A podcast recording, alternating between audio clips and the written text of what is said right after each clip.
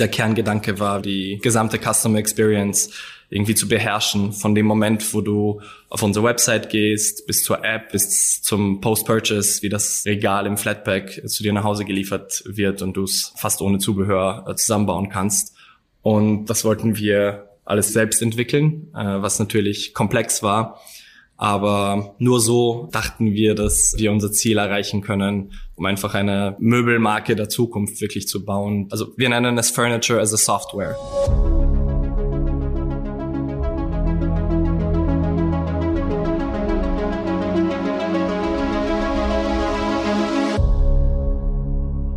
So, hier sind wir wieder bei einer neuen Folge von Handel 4.0. Heute zu Gast ist einer der Gründer von Tilco, Benjamin Kuna. Tilco ist ein Möbelunternehmen, aber kein Möbelhändler, wie man sich so vorstellt, sondern ein wirklich durch und durch digitales Unternehmen, ein Digital First Möbelunternehmen, ähm, die eigentlich alles anders machen als alle anderen Möbelunternehmen. Es ist super krass. Du kannst maßgeschneiderte, also maßgefertigte Möbel ähm, selbst auf der Website von Tilco, aber auch in der App designen. Du kannst die Regale komplett selbst zusammenstellen und nicht, ähm, nicht so wie man es von anderen Konfiguratoren kennt, dass man sich ein paar, paar Variablen einfach auswählt oder ein paar Muster, ein paar Farben auswählt oder sowas, sondern du kannst es komplett in Höhe, Breite, alle Maße, Farben natürlich, Material, Oberfläche und äh, auch Form auswählen. Und das Ganze wird dann ähm, für dich produziert und ähm, genau, eigentlich aus meiner Sicht disrupten sie die Möbelbranche, äh, zumindest zu einem gewissen Teil, sehr, sehr stark. Ich fand es sehr, sehr spannend. Ist ein super cooles Gespräch geworden. Wir sprechen natürlich über die Technologien, die Tilco einsetzt, die sie auch selbst entwickelt haben. Äh, wir reden natürlich auch über ähm, Augmented Reality. Ähm, Funktionen, die eben ermöglichen, dass man eben auch dieses Möbelstück in der App zum Beispiel direkt vor sich selbst äh, hinplatziert äh, in seiner Wohnung und sich schon äh, vorher anschauen kann, wie das eigentlich zu Hause wirkt.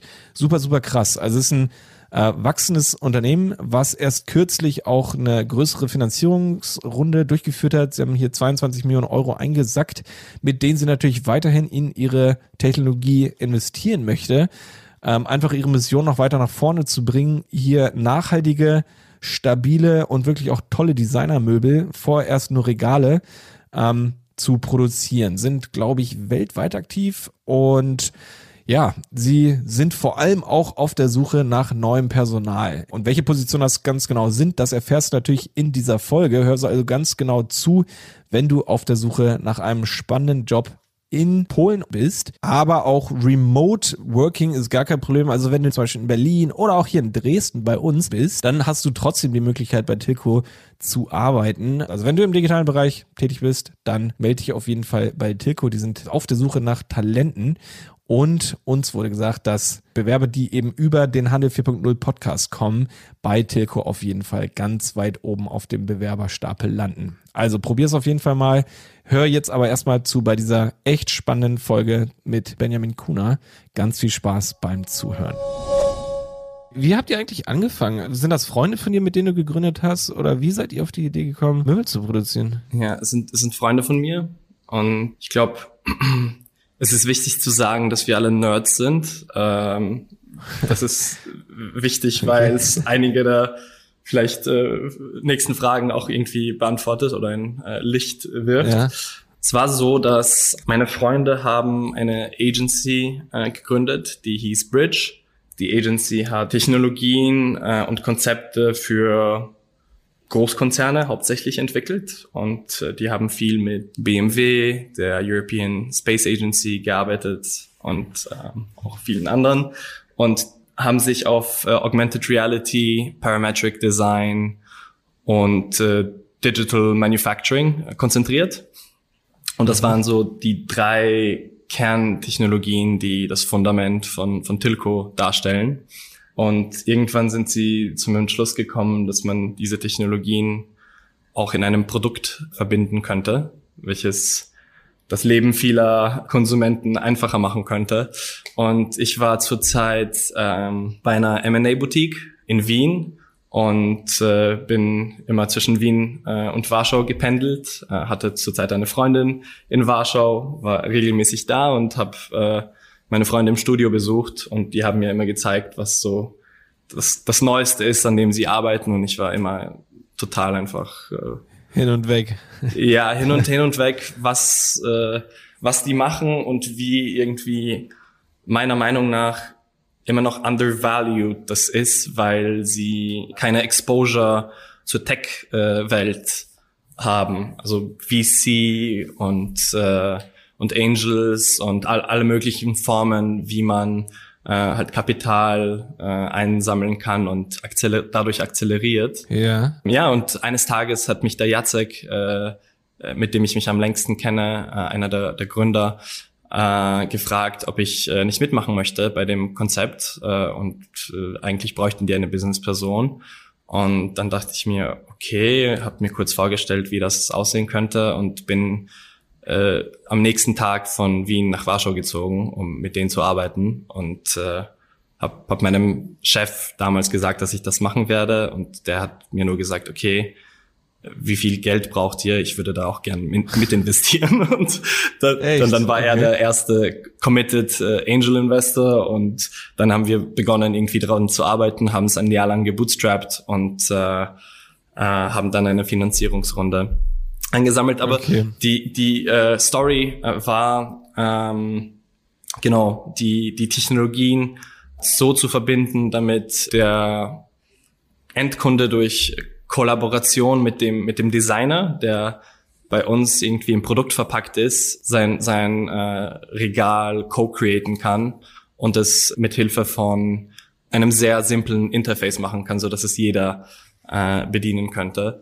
Und das war, das war das Kernkonzept. Und äh, der Kerngedanke war, dass die Möbelindustrie eigentlich seit Jahrzehnten nicht viel Neues dem Kunden gebracht hat. Äh, wenn, mhm. wenn du dir überlegst, wie das äh, Shopping Experience aussieht, Natürlich wurde es durch E-Commerce äh, deutlich erleichtert, jetzt Möbel zu kaufen, oft mit einem Klick. Aber das Design und die Qualität und die Anpassung hat sich jetzt nicht sehr entwickelt. Ah. Okay, ja. Und ähm, also äh, äh, die haben, sag ich mal, bevor du dazu gekommen bist, äh, du hast es gerade Studio genannt, also hatten die schon ein Unternehmen gegründet und hatten auch direkt schon vor, Möbel zu produzieren mit äh, mit den neuen äh, Ansätzen, mit den neuen Technologien, mit der AR. Genau. Da ging es auch direkt schon um Möbel oder ging es einfach nur, weil du gesagt hast, es ging äh, um Produkt, ähm, ging es da direkt auch schon um das, was ihr jetzt macht? Also ihr macht ja jetzt vor allem Regale, mhm. da können wir ja gleich noch ein bisschen stärker drüber sprechen. Oder hat sich das dann erst entwickelt? War da erst eine andere Idee im Raum oder ähm, ähm, ja, doch, die, ja, die, die Idee war schon, äh, Möbel zu produzieren. Ähm, wir, wir wussten damals noch nicht, in welchem Modell äh, und äh, wie wir das am besten machen, ob es jetzt ein Marketplace wird oder ähm, ob wir, ob wir ähm, eine, eine Marke selbst aufbauen wollen. Ähm, ja. wir, wir sind aber zum Entschluss gekommen und da haben uns alle Investoren sehr stark abgeraten, diesen Weg zu gehen, eine, eine Marke zu bauen, die eben diese Technologien äh, embedded äh, haben wird. Und ähm, der Kerngedanke war, wie gesagt, um einfach das Buying Experience, also das gesamte Customer Experience irgendwie zu beherrschen, von dem Moment, wo du auf unsere Website gehst, bis zur App, äh, bis zum Post-Purchase, wie das äh, Regal im Flatpack zu dir nach Hause geliefert wird und du es ohne, äh, fast ohne Zubehör äh, zusammenbauen kannst. Und ähm, das, das, das wollten wir alles irgendwie selbst entwickeln, äh, was natürlich komplex war. Aber nur so äh, dachten wir, dass äh, wir unser Ziel erreichen können, um einfach eine Möbelmarke der Zukunft wirklich zu bauen, die auf diesen Ideen äh, der das Customer Experience und einem sehr hochqualitativen Produkt, was sehr langlebig ist, äh, ge gebaut wird. Ja. Klingt auf jeden Fall erstmal schon nach einem, ja, ich würde sagen, erstmal nach einem echt ambitionierten Ansatz. Also ähm, zusammengefasst, also du hast drei Faktoren genannt. Also das ist AR, Augmented Reality. Was waren die anderen beiden? Das war das. Das, das, das äh, sind die drei Technologien. Ähm, ja. Äh, die, die eine ist Augmented Reality, das, die andere ist Parametric Design. Das ist Parametric Design, das musst du erklären. Par Parametric Design sind, äh, das wird in Architektur verwendet.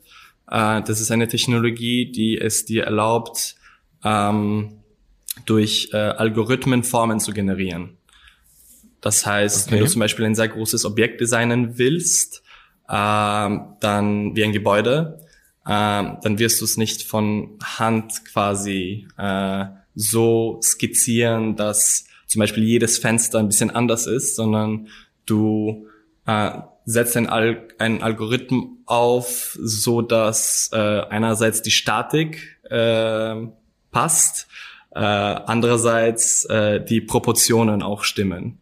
Und Aha. genau, und das, das wurde halt nie wirklich in, in Möbel verwendet und wir haben das Konzept von der Architektur von sehr großen Objekten genommen und es in kleinere Objekte wie, wie Möbel implementiert. Und das klingt super spannend, wirklich. Weil das klingt halt echt disruptiv so, ne? Ähm, also so aus meiner Sicht, ich habe gar keine Erfahrung mit Möbeln und ich weiß nicht, wie das bisher gemacht wurde. Oder wahrscheinlich gab es da einfach feste Designs bei den meisten Anbietern so, ne? Oder feste Möbel und die kann man sich dann klein, groß und gelb, schwarz irgendwie kaufen, so, ne? Ja. Und, äh, und euer Ansatz ist sozusagen, dass, also das haben wir glaube ich noch gar nicht so genannt, dass ähm, Kunden bei euch komplett das Design beeinflussen können, ne? was die Farbe, Form, Größe, sonst was angeht. Und und ihr nutzt sozusagen die Technologie, dass es dann auch am Ende ein Produkt daraus wird, was eben funktioniert und auch so produziert werden kann und ja, äh, ja. stabil ist. Ja, genau. ohne dass dann noch jemand, und, und das macht eben Algorithmus, ohne dass jemand ja da nochmal drüber gucken muss und sagen, ja, hier, nee, das passt nicht ganz zusammen und äh, sozusagen, ne? Vor, vor allem, ja, vor, vor allem, dass ja. ohne dass jemand genau weiß, was er, was er haben möchte. Der Unterschied ist, wenn du, wenn du mit unserem Konfigurator spielst, siehst du, dass es äh, also drei Dials sind, die du äh, von links nach rechts schieben kannst.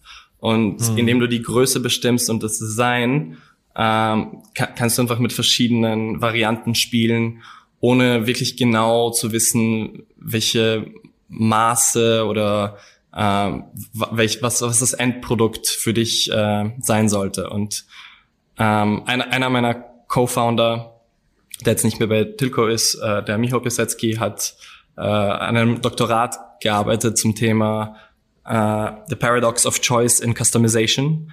Und wir hatten da sehr viel auch theoretische äh, mh, Ahnung, wie viel ähm, Wahl wir dem Kunden geben sollten, ohne dass er äh, eine sogenannte Analysis Paralysis bekommt und gar nichts auswählt. Deswegen. Also dass er überfordert ist von den Möglichkeiten genau, und am genau. Ende, weil, weil er nicht confident ist genug, wie das aussehen soll und keine Ahnung. Ähm, also weil in einem normalen Katalog hast du ja einfach schöne Möbel sozusagen und da wählt man sich einfach aus und das wurde ja getestet sozusagen, weil es von Designern gemacht wurde und darauf kann man sich so verlassen. Und wenn man es selbst gestaltet, ist natürlich erstmal die Gefahr, so, so meinst du es, ähm, dass es am Ende äh, Murks ist eigentlich, was man da selber gestellt hat. Ja, und wenn du zu viel, so? ja, wenn du, wenn, wenn du zu viele Optionen ja. gibst, vor allem noch in dem Konfigurationsprozess, dann kann es gut sein, dass es schon überwältigend ist und äh, ja. jemand sich da nicht traut. Äh, deswegen ist die, ist der, ist der Faden da äh, ziemlich äh, wichtig, wie viel Balance man äh, gibt und äh, wie viele Optionen man dem Kunden geben möchte, so dass er sich da im Prozess wohlfühlt. Und die, die, die dritte Technologie noch ganz kurz, äh, die ganz wichtig ist, ist eben Digital Manufacturing. Dadurch, dass die ja. Designs parametrisch sind, können wir jedes Design in Code umsetzen und das geht dann an unser ähm, an unsere Produktionssoftware, an die sind die Produzenten angebunden, mit denen wir zusammenarbeiten. Und äh, wir produzieren dann automatisch äh, eben das, was der Kunde bestellt hat. Das heißt, es wird dann in, ähm, in G-Code äh, translated und äh, auf CNC-Maschinen äh, automatisch produziert. Und das ist so die letzte Technologie, die das Ganze verbindet abrundet, ne? Das klingt absolut abgefahren. also wirklich, ähm, okay, um es vielleicht auch nochmal zusammenzufassen, falls wir es noch nicht gesagt haben, genau, also ihr produziert ja sozusagen Maßmöbel, ähm, die ja eigentlich, also ich sag mal, das, das gibt's ja theoretisch schon, du könntest zu einem Tischler gehen und dir da was designen lassen oder sagen, hier, ich möchte das gern so und so. Und, und der baut dir das dann und es dauert dann einen Augenblick und kann dann, vielleicht macht dir vorher ein Angebot und, und irgendwie würdest du ja zu so einem Produkt bisher auch kommen, aber halt ziemlich umständlich und man weiß halt vorher wahrscheinlich auch nicht so richtig als Kunde, ob das genauso ist, wie man sich das vorgestellt hat oder sowas, ne? Und ja, ihr, ihr habt das quasi alles automatisiert, digitalisiert ähm, und, und es funktioniert.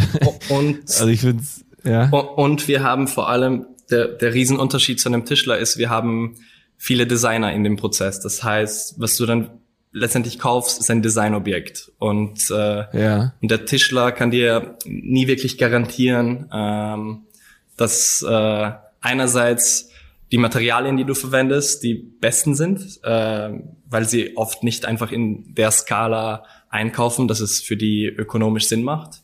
Und ja. andererseits äh, sind halt die, die Proportionen und wie wir es nennen, das DNA äh, hinter dem Objekt auch nicht immer äh, äh, mit dem Gedanken ge gemacht, dass es ein äh, Designobjekt, was äh, auch sehr gut aussehen muss, äh, ist.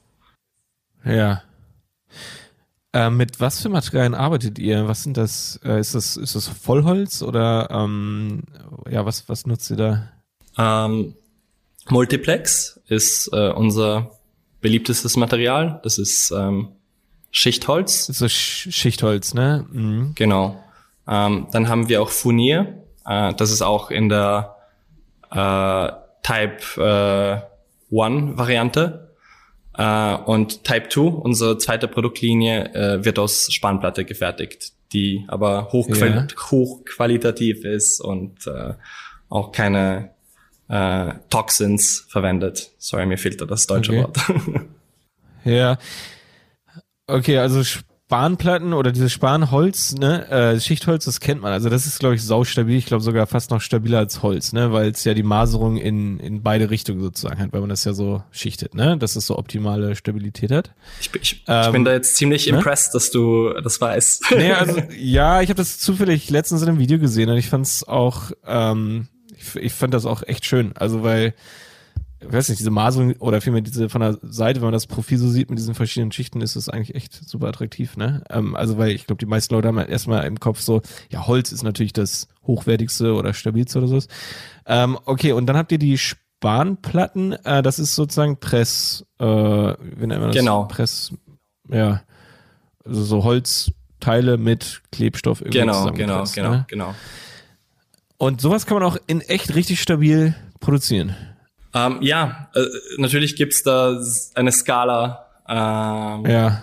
Und man kann da sehr günstiges äh, Material kaufen, aber auch sehr hochwertiges, welches äh, dann auch lang hält. Es ist nicht so langlebig wie, äh, wie Multiplex, aber man bekommt auch sehr hochqualitative äh, Spanplatten und ähm, okay.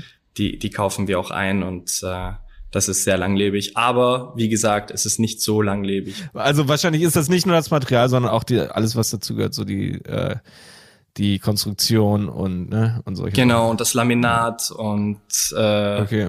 äh, der, ja. der Kantenumleimer und äh, ja. Ähm, nee, das ist schon mal interessant zum Material. Also das äh, ist mir so aufgefallen. Ich habe ja mit eurem Konfigurator rumgespielt. Ne? Also ich bin wahnsinnig begeistert, einfach wie smooth der ist erstmal so ne? und wie intuitiv. Und ähm, ihr habt ja da auch verschiedene Designs. Ähm, wenn man sich so ein, ja, ich weiß nicht, so ein Regal einfach zusammenklickt, da hat man ja so ein Grid-Design irgendwie und dann so ein Design, wo es dann links, rechts irgendwie so ein bisschen offen ist, ne? Also so, wo es so ein bisschen verschoben ist.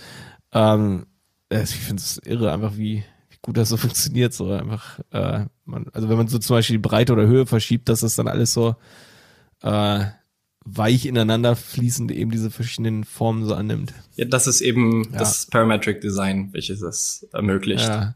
Und das ist auch so live dargestellt werden kann auf der Website einfach in dem Konfigurator, ne? während man die Schieber ver verzieht. Also das ist, ja. fand ich wahnsinnig beeindruckend, echt. Ja. Ich, ich, ich kann den ähm, noch, noch, noch mhm. kurz zu, zu Tech äh, Tech, Tech, Tech ja. Porn. wir, ja. wir, wir, haben, wir haben eine Software äh, gebaut. Das ist eine eigene CAD-CAM-Software. Äh, und diese ermöglicht es unseren Designern, äh, also den Industrial Designern, in der Software konfigurierbare Möbel äh, zu, zu machen. Äh, und diese werden dann in den Konfigurator exportiert. Das heißt, wenn wir zum Beispiel eine Innovation in unseren Türen oder Schubladen machen, können, können diese sofort in die Konfiguratoren exportiert werden und ein Live-Update quasi auf der Website äh, erscheinen, so dass der nächste Kunde, der das kauft, dann schon die neuen Türen oder äh, oder Schubladen hat. Und diese okay. diese Software ist halt irrsinnig wichtig, damit äh, wir nicht immer jedes neue Element oder jedes neue Möbelstück neu coden müssen, sondern wir können, es, heißt Object-Oriented Programming, so, so können wir quasi äh, die Elemente äh, iterieren und, und updaten und das wird dann in der Software äh, abgespeichert. Ja, mega abgefahren. Ja. Ähm, und so könnt ihr wahrscheinlich auch also ich weiß ja nicht, wie das bei euch mit der Fertigung aussieht, ob ihr dann einfach von allen Elementen unendlich äh, auf Lager habt sozusagen. Aber wenn jetzt zum Beispiel, ihr habt ein Element wie eine Tür, die man irgendwo einsetzen kann und die Tür in Gelb ist jetzt irgendwie ausverkauft, ähm, dann könnt ihr die einfach aus dem Konfigurator sozusagen kurzzeitig rausnehmen oder so, dass sie gerade nicht verfügbar ist. Aber das ganze Regal wäre dann ja trotzdem noch da. Geht das so um, oder ähm, verstehe ich das richtig?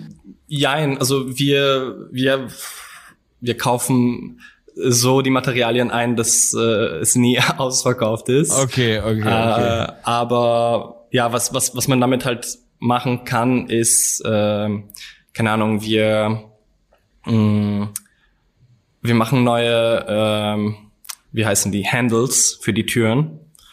Ja. Und äh, die sind äh, günstiger zu produzieren, verbrauchen weniger Material, sind auch umweltfreundlicher. Und anstatt ein neues Möbelstück zu launchen, können wir nur dieses Element im Konfigurator updaten. Das ist dann live äh, durch den Kunden sehbar, dass es halt neu ist. Ja. Dazu machen wir auch natürlich Content und werden das auch auf der Website updaten ähm, und ähm, können dadurch, also wir, wir, wir nennen es Furniture as a Software. Wir, wir können das iterativ updaten, so dass wir basierend auf dem, was wir von den Kunden äh, bekommen und äh, dem Feedback und, und Daten äh, einfach ständig iterieren und, und unsere Möbel verbessern. Ja, mega spannend. ähm, wo, wo produziert ihr eure Sachen eigentlich? Äh, wir produzieren alles in Polen. Wir sitzen auch in Warschau. Ähm, Polen ist der drittgrößte Möbelproduzent weltweit. Äh, das wissen viele ja, nicht. Ja, wir, nee. produzieren einiges okay. hier. Und Warum? Warum ist, sind die so groß? Das ist eine sehr gute Frage.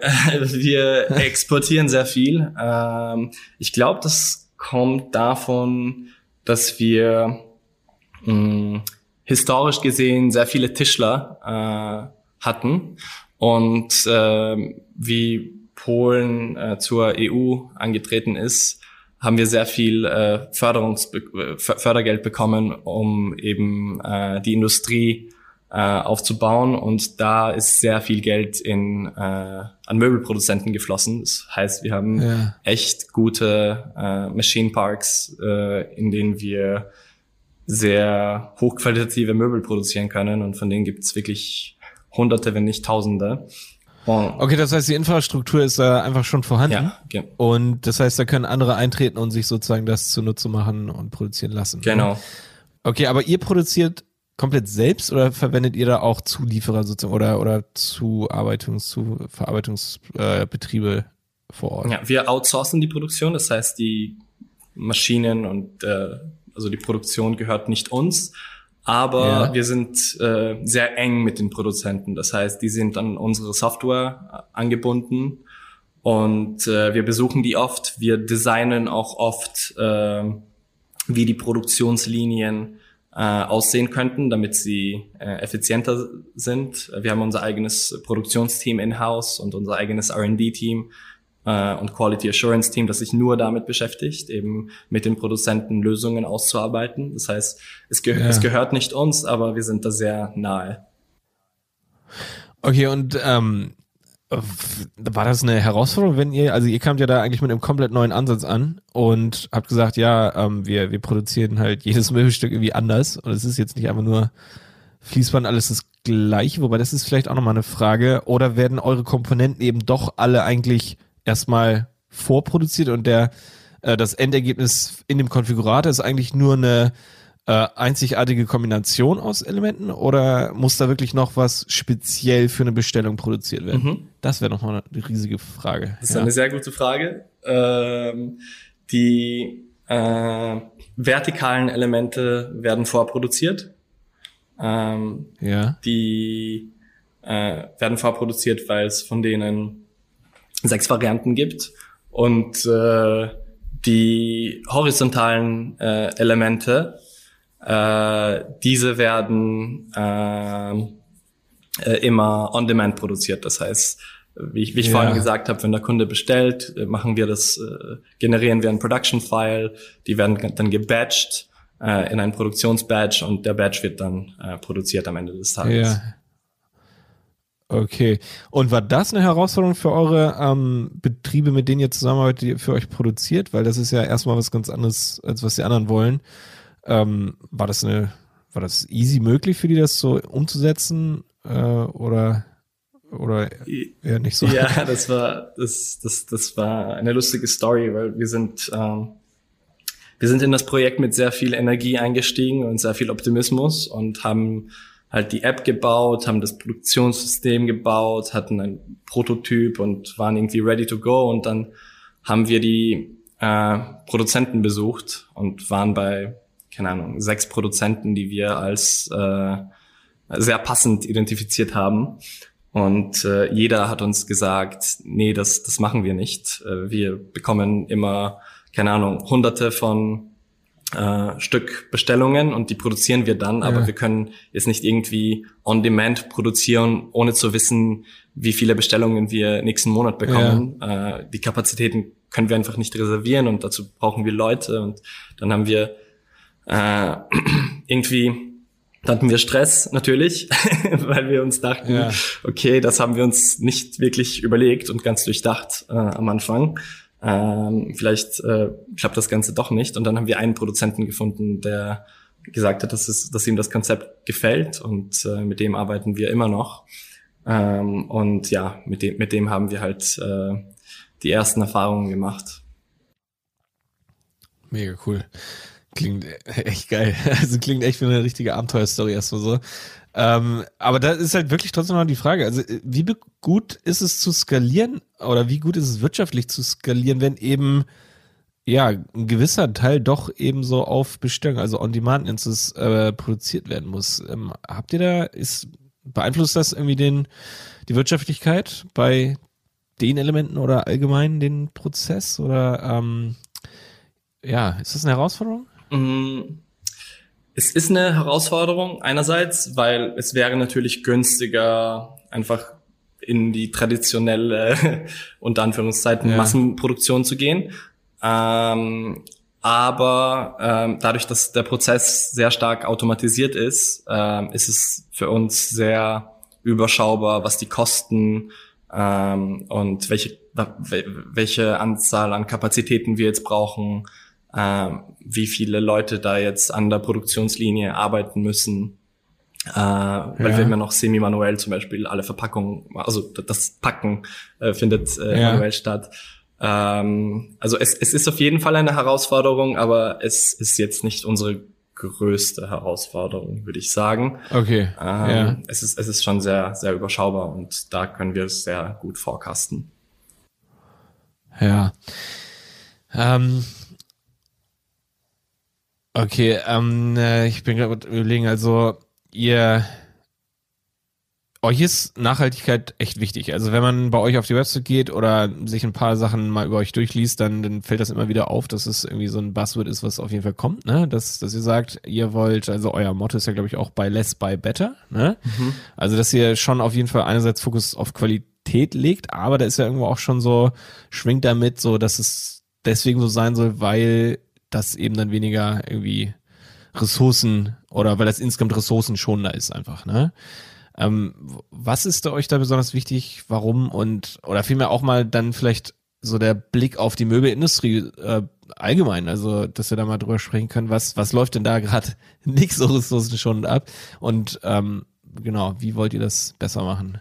Ja, dann fange ich vielleicht mit der Möbelindustrie an. Ja. Ähm, ja ja, wie dir vielleicht ähm, aufgefallen ist, äh, werden Möbel immer günstiger und äh, es ist sehr einfach über Seiten wie Wayfair seinen Tisch für keine Ahnung 100 150 Euro zu kaufen, der dann äh, in zwei oder drei Tagen bei dir zu Hause landet und das führt zu einem Trend von Fast Furniture. Wir kennen alle Fast Fashion äh, und da kaufen sich Leute gern ein Möbel, das sie jetzt nur für diese Wohnung, die sie gerade mieten, brauchen. Und ähm, das wird dann entweder weggeworfen oder zerbricht nach ein, zwei Jahren.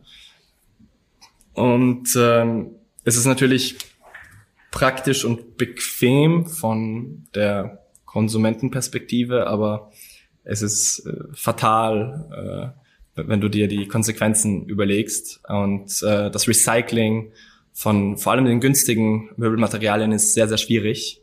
Äh, und allein in den USA landen um die 10 Millionen Tonnen Möbel äh, jedes Jahr auf, auf, auf Müllhalden. Äh, und das ist ein Trend, der akzeleriert. Ähm, und unser Ansatz ist da erstens sehr langlebige äh, Möbel herzustellen. Also wir glauben fest daran, dass wenn du einerseits ein sehr hochqualitatives Möbel bei uns kaufst, welches du auch äh, auseinandernehmen kannst und dann wieder zusammenbauen, äh, so oft du willst. Das heißt, du kannst es in die in jede nächste Wohnung auch mitnehmen. Äh, andererseits bist du emotional äh, an das Möbel gebunden, weil du es co-created hast. Und drittens äh, schauen wir sehr stark auf die äh, Prozesse äh, in der Produktion, auf die Materialien. Äh, wir versuchen jetzt eben weiter als Zertifikate zu schauen. Es ist in der Möbelbranche leider äh, einfach Zertifikate irgendwie äh, äh, umzutricksen.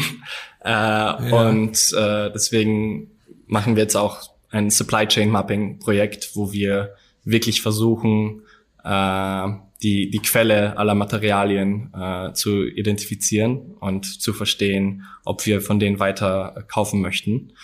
Ähm, und äh, dann schauen wir natürlich äh, auch auf die äh, gesamte Supply Chain, von, von wo wir kaufen, wie weit das ist äh, und äh, dann bis zum Packaging, äh, wo wir zum Beispiel alle, alle Kartons jetzt äh, auf, auf eine deutlich nachhaltigere Version ähm, äh, ausgetauscht haben.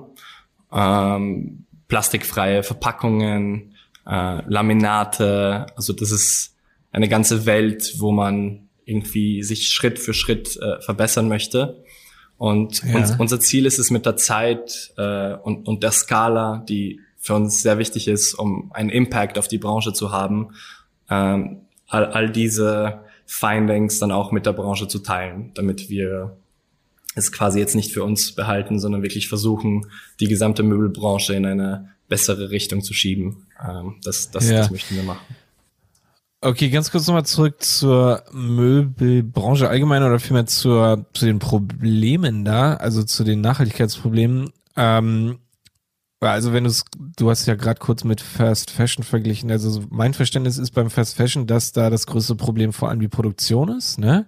Da, also natürlich äh, die Produktion einerseits und dadurch, dass es nur so kurz verwendet wird, dann ja auch wieder der äh, ähm, na, die Zurückführung sozusagen, also dass, dass, dass so viel weggeschmissen wird. Ist das bei Möbeln genauso? Also du hast es gerade schon die ganzen Punkte so ein bisschen angesprochen, aber nur nochmal um zu verstehen, wo ist da das größte Problem ist? Ist das die, äh, ist das die Produktion? Werden da auch irgendwie, wird da besonders viel Wasser oder irgendwie Plastik oder irgendwelche ne, giftigen mhm. Stoffe frei benutzt oder verwendet? Oder ist es dann am Ende wirklich, weil so viel, so billig produziert wird, wird so viel weggeschmissen und dann kommen eben diese ganzen äh, ja, weil es eben kein Holz ist, sondern eben dieses Presssparen und das Ganze, das kann nicht so gut äh, recycelt werden und das wird alles dann einfach irgendwo hingeschmissen. Also wo ist da das genau das größte Problem? Oder gibt es da überhaupt einen, mhm einen, äh, ja. Ja, es, es, ist, es ist all das und noch mehr.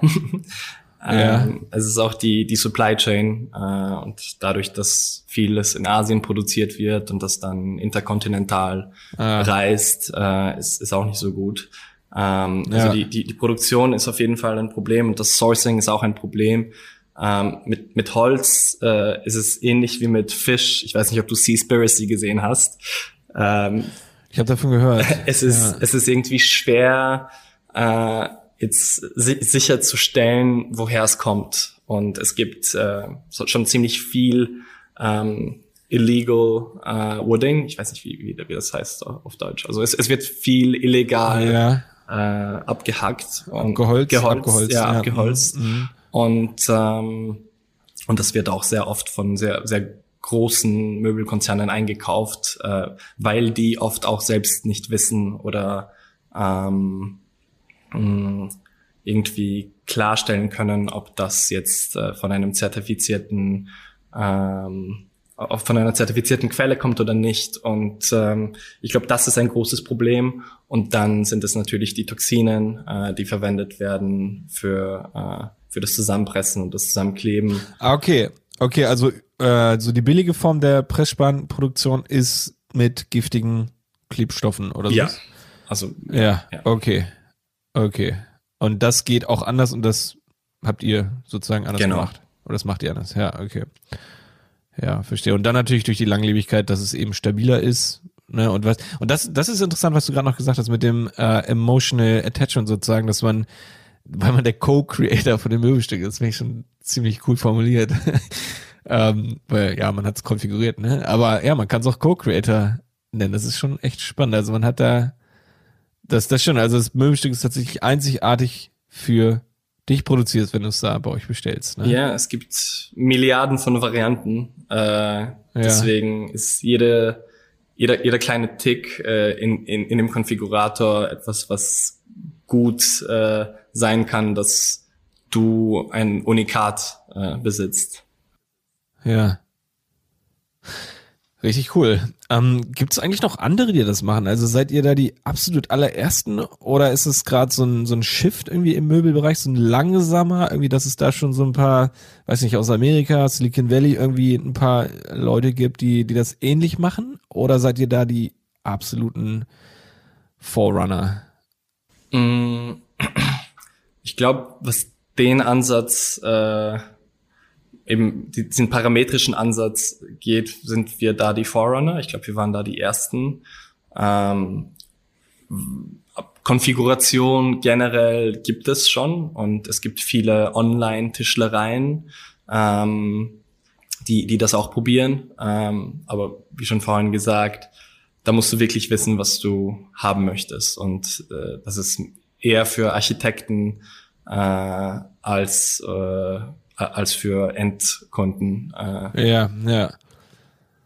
Okay, also, okay, das, das finde ich auch interessant. Also das, ja, ähm, weil, klar, ne, ich meine, das ist dein Unternehmen. Es klingt natürlich erstmal tipptopp, aber so, ähm, es klingt echt überzeugend, also weil mit, mit Technologie ja, wissen wir ja, kannst du komplette Branchen umkrempeln. Wurde gemacht, wird gemacht und ja, wenn ihr das mit Möbeln macht, das äh, finde ich wahnsinnig krass. Jetzt produziert ihr Regale fast nur, ne? Also Regale, Sideboards, Schuhregale und so alles, was da so zugehört. Ähm, aber das ist ja schon eher so eine Möbelgruppe grob, ne? Mhm.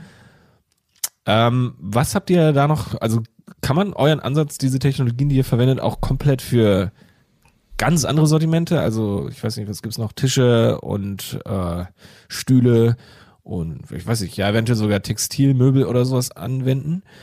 Ähm, und habt ihr da Pläne? Wollt ihr da irgendwie was machen in die Richtung? Hm, ja, äh, ist auch eine gute Frage. Haben wir.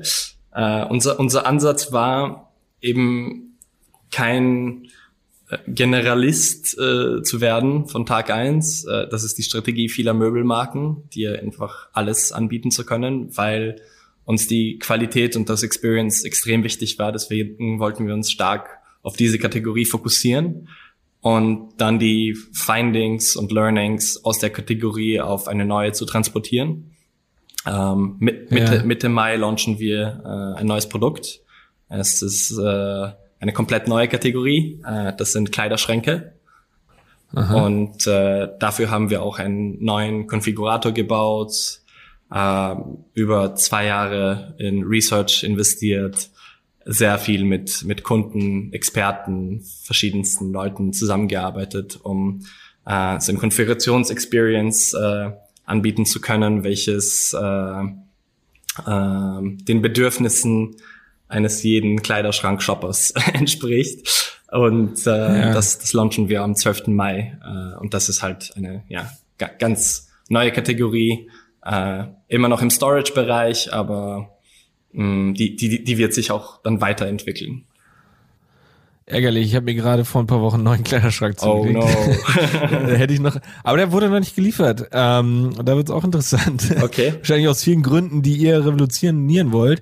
Äh, einfach weil es wahrscheinlich sonst wo hergestellt wird. Ich will jetzt nicht sagen, wo ich es bestellt habe, aber ähm, ja, es ist einfach viel später kommt es an, als es eigentlich angekündigt war. Bin ich mal gespannt, ähm, ja, wann das soweit sein wird und vielleicht, vielleicht trete ich davon ja noch zurück. Schauen wir an, was ihr zu bieten habt. Also es kann ich nur äh, empfehlen, wenn es äh, noch nicht produziert ja, wurde. Ja. Äh, kann ich, kann ich dir nur empfehlen. okay, ja. Ähm, ihr habt ja auch eine App, äh, die haben wir noch gar nicht angesprochen. Ich glaube, die ist aber ultra wichtig und das finde ich auch mit eins der spannendsten Bereiche. Also ihr habt eine App, mhm. ähm, die eigentliche, also ihr habt normal eine Website, die haben wir ja schon genannt, da kann man eben die Möbel so konfigurieren, aber man kann das eben auch komplett auf dem Handy machen mit eurer eigenen App. Ne?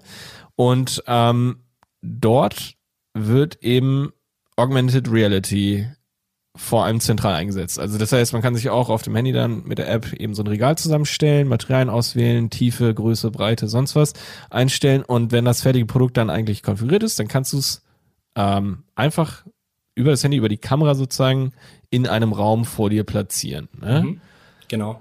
Und du kannst dann, du kannst hinsetzen und dann kannst du da drum rumlaufen eigentlich und dir das anschauen und kannst dir ganz gute Vorstellung davon machen, wie es eigentlich aussehen würde, wenn es da tatsächlich stehen würde.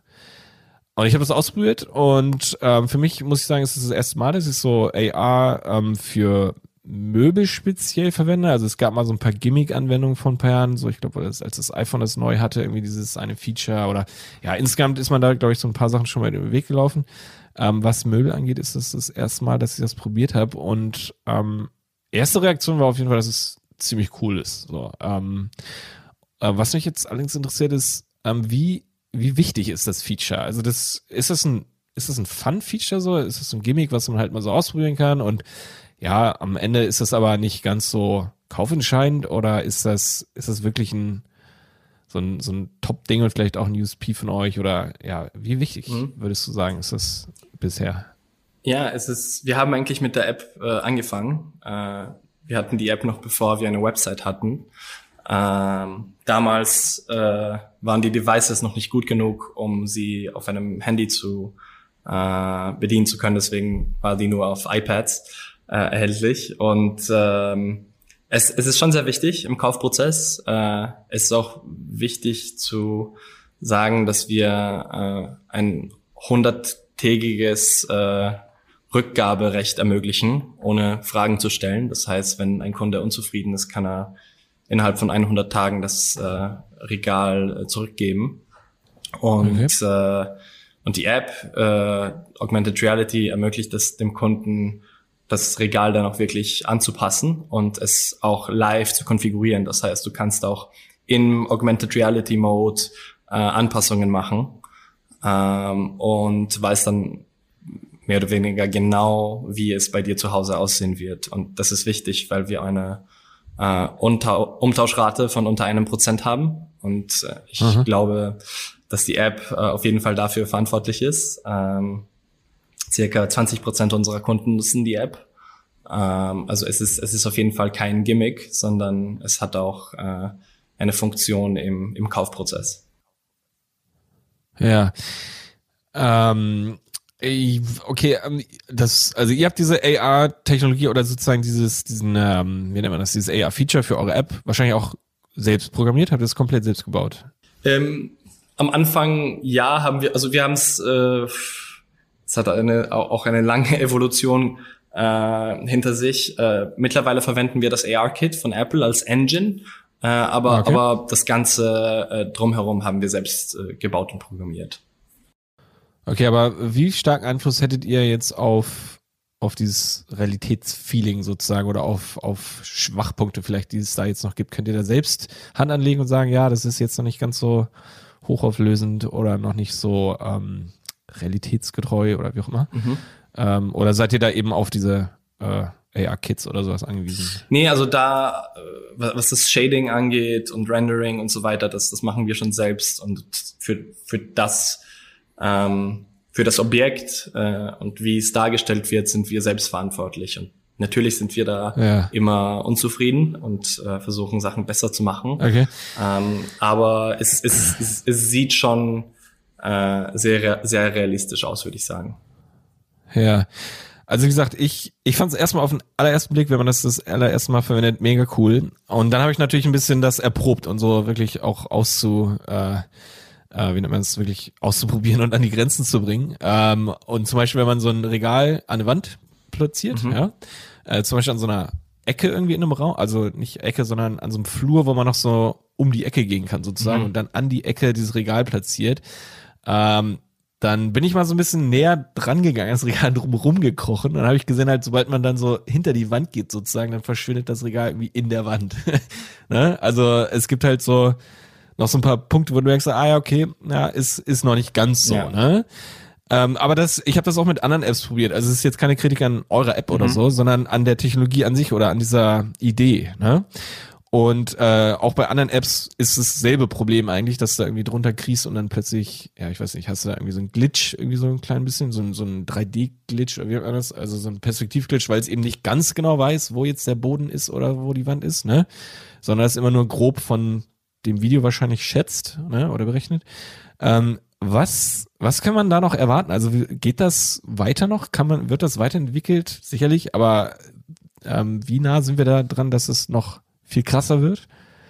Sehr nah. Jetzt nicht eure App, nicht eure App allgemein, ja. ne, sondern all dein Einblick mal so in diesen mhm. Markt von Augmented Reality allgemein.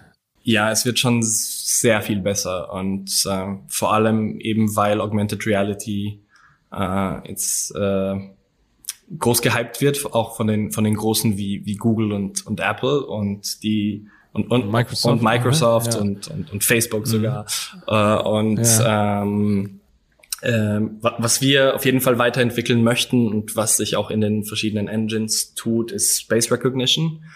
Äh, mit der neuen ja. leider äh, äh, nicht leider wie das deutsche Wort, sondern LIDAR äh, Technologie ah, okay. ah, ja, ja, ja, ja, ja. von, leider. Äh, von, mhm. von, von Apple ähm, äh, ist, ist es eben möglich, ähm, Objekte an, an die Wand zu snappen äh, das heißt, dieser Glitch, den du hattest, soll, ja. sollte dann nicht mehr vorkommen. Ähm, und ähm, das, das wollen wir auch einführen, so schnell wie möglich.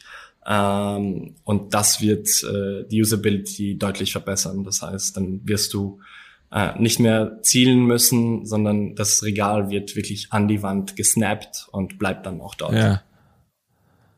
Cool. Und ähm, eine Sache ist mir aufgefallen, die ich mir so wünschen würde. Ähm, zum Beispiel, also zum Beispiel meine Wohnung ist verhältnismäßig voll schon. Also wenn ich jetzt zum Beispiel, ich habe zum Beispiel versucht, ja, für ein Regal bei euch zu designen, okay, und dann wollte ich es platzieren und dann musste ich erstmal nach Platz suchen, ja. Und dann hatte ich schon über irgendwie was stehen. Und jetzt mal angenommen, ich würde zum Beispiel ein Möbelstück ersetzen wollen ähm, und das dann aber an dieselbe Wand platzieren wollen, dann dann müsste ich ja entweder erst das Möbelstück wegschieben, was natürlich gar nicht geht, weil es voll anstrengend ist ähm, und umständlich. Ähm, ja, wäre es nicht möglich, dass man irgendwie mit der App erst das Möbelstück, was da steht, entfernt und dann das da, oder dass die App das automatisiert sozusagen einfach äh, entfernt, was da schon steht und dann irgendwie das Möbelstück davor, da drüber platziert oder sowas? Ginge das theoretisch? Ähm, ja, also was du jetzt machen kannst, ist, du kannst es einfach in das äh, existierende Möbelstück platzieren. Es interferiert ja. dann natürlich und kann ähm, es, es, es ist nicht so einfach wahrscheinlich, so einen klaren äh, Blick auf das neue Regal zu haben, weil das äh, ja. alte es, es umrundet. Aber, aber das, das wäre möglich. Ähm, daran arbeiten wir noch nicht. Aber ja. es, äh, ich, nee, ich genau, kann es mir also durchaus es war vorstellen. Ja, wie gesagt, nicht, nicht unbedingt auf eure App bezogen, sondern allgemein, weil ich glaube, also gefühlt hoffe ich, dass diese App eigentlich ein Riesenpotenzial, oder diese, diese Technologie allgemein für Möbel, ne, für Einrichtungen, äh, AR zu verwenden, Riesenpotenzial hat. Also, weil ich stelle mir vor, wenn ich in mein Wohnzimmer gehe und erstmal alle Möbel entfernen würde, sozusagen, ja, einfach klick, so kurz irgendwie vielleicht umrahmen mit so einem Finger und dann verschwindet das, dann hätte ich einen leeren Raum und könnte neue Sachen komplett reinstellen.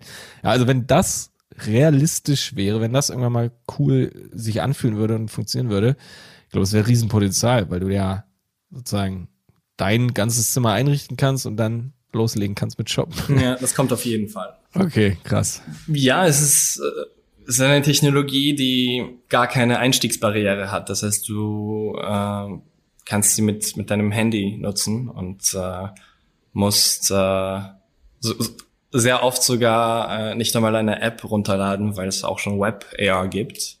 Ähm, ja. Deswegen glaube ich fest daran, dass es äh, die Zukunft von äh, vor allem Home and Living Shopping äh, sein wird. Äh, und je, je besser die Usability, desto mehr ersetzt es wirklich das In-Shop Experience. Ähm, und, und da können wir auf jeden Fall sehr spannende Sachen erwarten. Äh, und ich weiß, dass sehr viele äh, auch große Möbelkonzerne dran arbeiten, AR äh, irgendwie mehr einsetzen zu können. Äh, also es, es kommen sehr, auf jeden Fall sehr, sehr viele spannende neuen, neuen Sachen in den nächsten ein, zwei Jahren. Okay, voll cool. Ja, ähm, ja sehe ich auch ähm, als echt Riesenpotenzial, aber habe ich ja gerade auch schon gesagt. Also ähm, das ist, ich glaube, echt ein Game Changer. Ähm, ich überlege bloß, also ich meine, Möbel ist so offensichtlich, ne, dass man halt da so ein Objekt hat, was man platziert, aber ich glaube, ich könnte mir vorstellen, dass es sogar noch ganz andere Sachen gibt. Also eigentlich alle Arten von Objekten, die man platzieren kann. Ich meine, gut, Fashion ist ja auch schon ein großer Bereich und Brillen, ne? Ich glaube, Fashion und Brillen, genau, da gibt es ja auch schon Anbieter, die das komplett umsetzen. Aber auch da, meine erste Erfahrung war immer, ich glaube, im Fashion-Bereich habe ich es noch gar nicht probiert, aber Brillen, ja, war es auch so, naja, wie so ein Gimmick halt, ne? Also ich glaube, da, da muss ich noch ein bisschen was tun, aber ähm, ja, ich glaube, wenn das echt mal alles richtig umgesetzt wird, ich glaube, das wird richtig krass.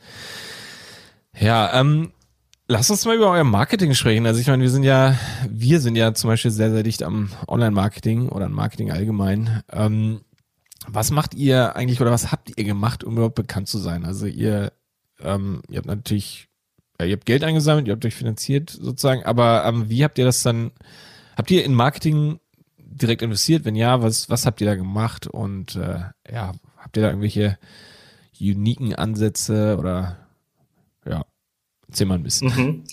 Ähm, das ist eine interessante Geschichte, weil wir hatten irgendwie einen Background zwischen Architektur, Technologie, Design und, und Business und äh, hatten null Ahnung von Online-Marketing.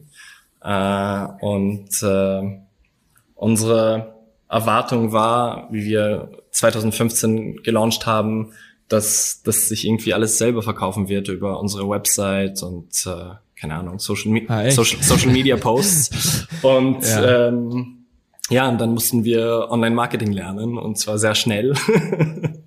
Und äh, das war das war auch eine interessante Learning Curve.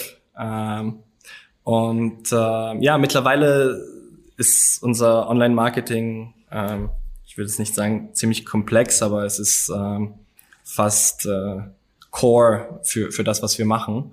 Äh, und die, die Strategie ist einerseits ein sehr gutes Produkt anbieten zu können. Also wir sind schon fest davon überzeugt, dass wenn das Produkt und das Custom Experience stimmt, dann dann passt auch die die Referral äh, Rate, äh, die bei uns äh, ziemlich hoch ist. 13 äh, Prozent unserer Kunden kommen von Empfehlungen äh, von, von Freunden und Familien existierender Kunden. Und wir haben das, wir haben das mal mit der Industry gebenchmarkt und irgendwie fünfmal so hoch wie, wie die Benchmarks, die wir gefunden haben. Äh, also das ist auf jeden Fall wichtig. Äh, und äh, sonst äh, sind wir sehr aktiv in allen Social-Kanälen. Das heißt, wir äh, machen viele Ads auf, auf Facebook und, und, und, auf, und auf Google und Instagram und Pinterest und so weiter.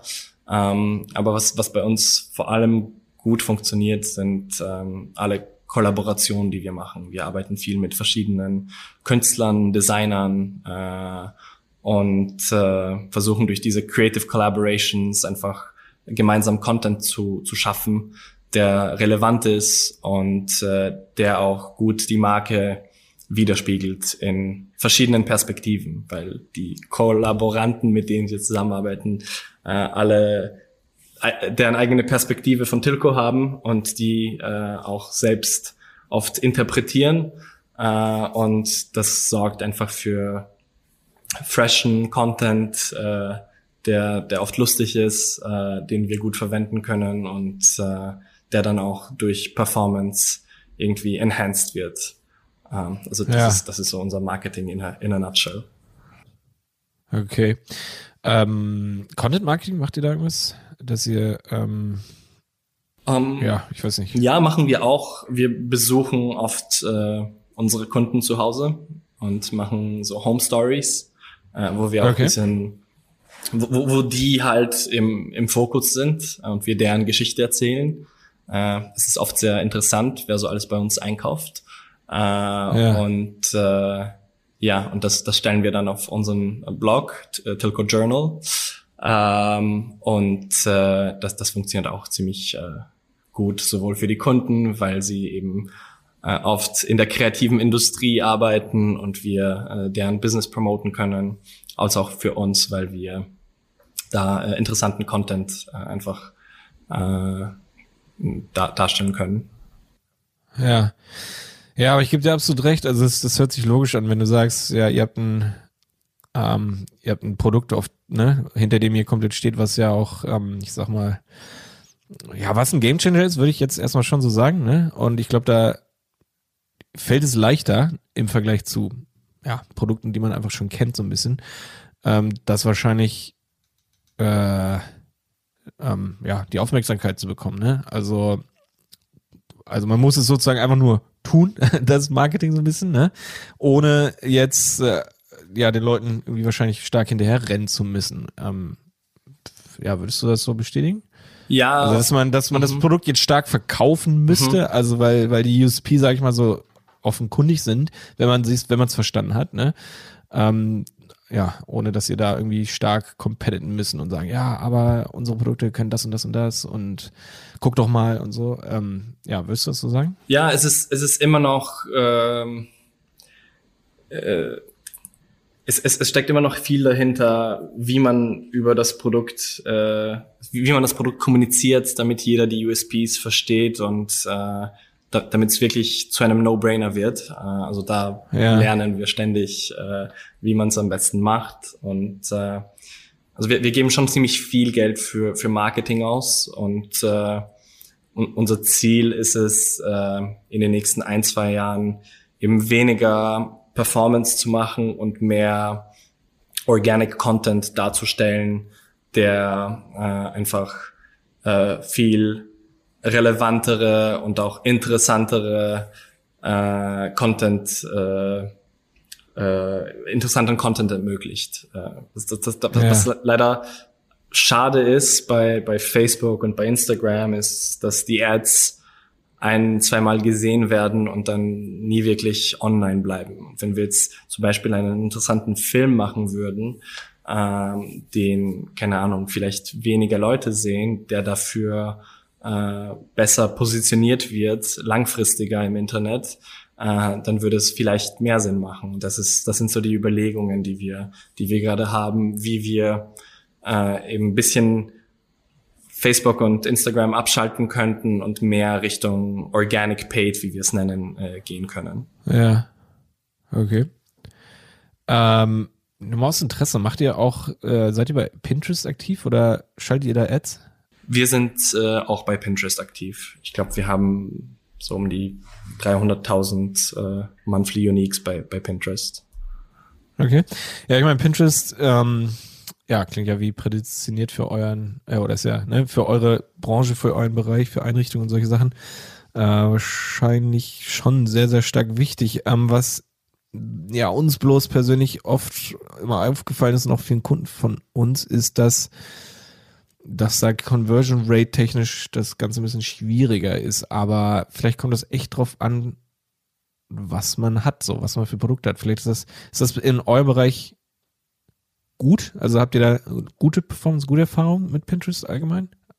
Um, ähm, ja, schon. Ich glaube, die ähm, Attribution ist da ein bisschen problematisch, weil Pinterest sehr ähm, high up the funnel ist. Das heißt, es ist ein Kanal, wo du ja. dich oft inspirieren lässt und äh, noch nicht genau weißt, ob und was du kaufen möchtest. Ähm, Absolut. Und, ja. und da ist die Customer Journey schon ziemlich lang.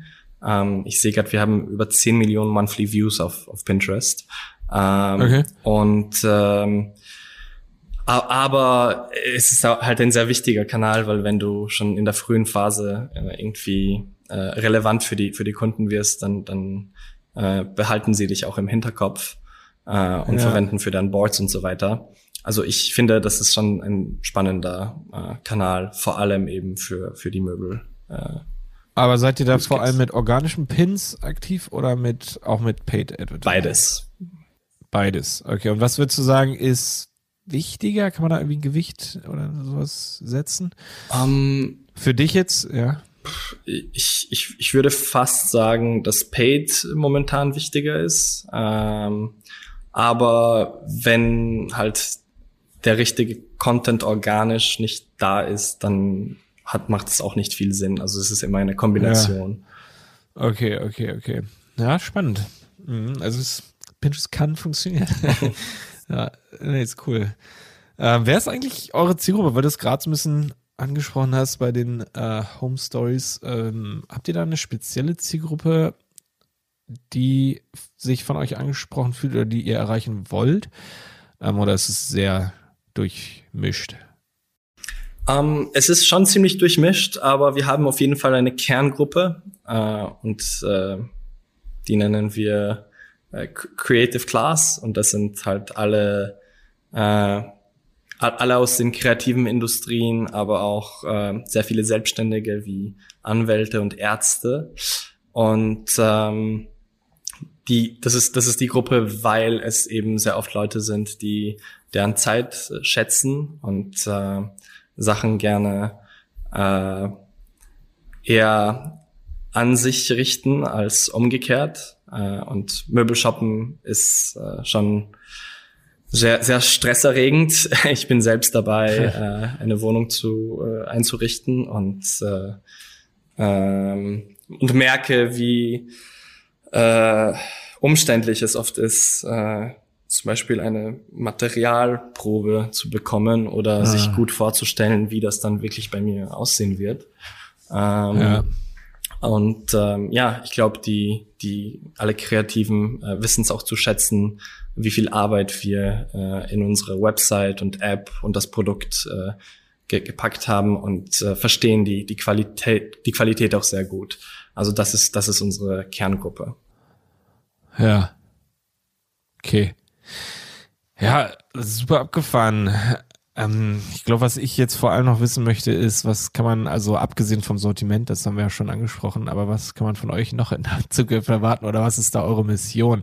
Also habt ihr echt vor, also äh, äh, formuliert ihr es auch so, dass ihr, sag ich mal, die Möbelbranche ja, wollen wir sagen, disrupten wollt, dass ihr die komplett äh, revolutionieren wollt? Oder geht ihr da ein bisschen kleiner dran und sagt, nee, ihr wollt äh, vor allem einfach eure guten Sachen verkaufen, wachsen, weitere Sortimente machen. Ähm, was, was ist da eure Vision? Hm. Ich, ich würde es nicht sagen, dass das Disrupten der Möbelindustrie unser Hauptziel ist. Ähm, wir möchten auf jeden Fall die Möbelindustrie ähm, in eine nachhaltigere äh, Richtung schieben. Ähm, unser, unser Kernziel ist, mehr Harmonie zu schaffen, sowohl für für die Kunden äh, dadurch, dass sie äh, einfach besser ausgestattete äh, Wohnungen haben, äh, als auch eben dann auch für die, für die Branche. Und das fängt mit dem Kaufprozess an und äh, endet mit dem äh, Zusammenbauen des, des Regals. Äh, und um, um das eben gut machen zu können, müssen wir äh, wachsen und, und größer werden. Und äh, dann werden wir es auch schaffen, äh, diese Methoden, die wir ausgearbeitet haben, an, an andere äh, weiterzugeben und zu teilen. Ähm, wir, wir glauben fest daran, dass wir eben mit Technologie äh, da einiges äh, um, umkrempeln können, aber das ist jetzt nicht unser, unser Hauptziel. Ja. Aber gefahren, ich glaube, das Potenzial wäre also zumindest in euren Technologien absolut da. Also ich finde es ziemlich beeindruckend, auch wenn ich das wahrscheinlich im Detail nicht komplett verstehe, aber die Theorie natürlich. Ähm, ich finde es echt interessant, also ein ganz anderer Ansatz. Ähm, super spannend. Cool. Ja, also ich weiß alles, was ich wissen wollte. Okay. ähm, äh, genau, hast, hast du noch irgendwas zu erzählen oder hast du noch Fragen an mich? Ähm, ja, ich weiß nicht, vielleicht, ich, ich würde auf jeden Fall gerne erwähnen, dass wir gerade sehr viel recruiten und okay. äh, schnell, schnell wachsen. Äh, und ähm, ja, wir haben mittlerweile 50 äh, Job-Openings äh, an verschiedensten Stellen. Wir äh, recruiten auch remote. Also wenn einer der Zuhörerinnen oder Zuhörer mit uns zusammenarbeiten möchte, wir sind sehr offen. Äh, man kann auf unserer Website äh, alle Job-Openings äh, finden und gerne versuchen, in Kontakt zu treten. Und wir würden uns auf jeden Fall sehr freuen, weil wir eben mit der Mission und mit dem Wachstumstempo wirklich sehr gute Leute brauchen und das ist. In welchem Bereich sucht ihr vor allem Leute? Das sind wahrscheinlich nicht die äh, die Möbel äh, Menschen, die da irgendwie Sachen zusammenbauen oder oder äh, oder oder sind es wahrscheinlich eher die Entwickler, die ihr sucht? Wir ne? wir suchen in allen Bereichen. Also wir suchen in IT, PR und Marketing, Business Intelligence, Design und R&D uh, Production and Logistics, Finance, Customer Experience, uh, ja. also across the board. Uh, wir sind mittlerweile 160, wachsen, 160, okay. Mhm. wachsen ziemlich schnell und ja, wir, wir, versuchen dann natürlich sehr selektiv anzugehen. Unser Recruitment-Prozess äh, dauert etwas länger, würde ich sagen, als okay. äh, der herkömmliche, aber ja, wir haben, wir haben in dem letzten Jahr gemerkt, dass Remote äh, ziemlich gut funktioniert äh, in manchen Bereichen und sind dafür auch entschlossen, äh, also offen, äh, Leute aus Deutschland ja. Äh, wie die Verena zum Beispiel, die du kennengelernt ah, hast, die ja. arbeitet ja von Berlin aus. Ja, sehr schön ja, hoffe ich, dass ein paar Leute, äh, dass ihr da auf jeden Fall noch viel mehr äh, natürlich tolles Team bekommt, euer Team erweitert.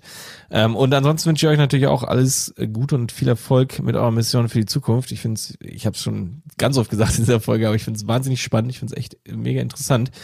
Ähm, Möbelindustrie war jetzt für mich ja vom digitalen Bereich her auf jeden Fall bisher nicht so ein äh, Feld, das ich im Blick hatte. Ähm, wahrscheinlich aus Gründen, die wir auch hier genannt haben, äh, dass da einfach bisher nicht ganz so viel ging. Ähm, aber das kann sich mit euch auf jeden Fall ändern. Sehr, sehr cool. Also ich freue mich super, dass du mit bei diesem Podcast dabei warst. Hat mich echt gefreut. Ich fand's äh, cool. Danke. ähm, da echt einen guten Einblick zu bekommen. Und äh, ich habe das Gefühl, ähm, dass man noch von euch hören wird. danke, danke Jonas. Es hat mich auch sehr gefreut, vor allem weil ich, weil ich mein Deutsch äh, nutzen konnte. Ich verwende es kaum, deswegen ist es auch ein bisschen eingerostet, ja. äh, wie, wie man es wahrscheinlich merkt. Aber Ach, abgesehen davon war es super spannend und du hast äh, sehr interessante Fragen gestellt und äh, ich würde es auf jeden Fall gerne wiederholen. Okay, sehr, sehr schön. Ja, vielleicht gibt es ja in Zukunft noch mehr ähm, äh, ja, Themenpotenzial, über das man sprechen kann. Ähm, wer weiß, genau, wir bleiben auf jeden Fall in Kontakt. Passt, super. Der Handel 4.0 Podcast ist eine Produktion von Die Berater Online Marketing. Mehr Infos zum Podcast und unserer Agentur findest du auf www.dieberater.de. Bis zum nächsten Mal.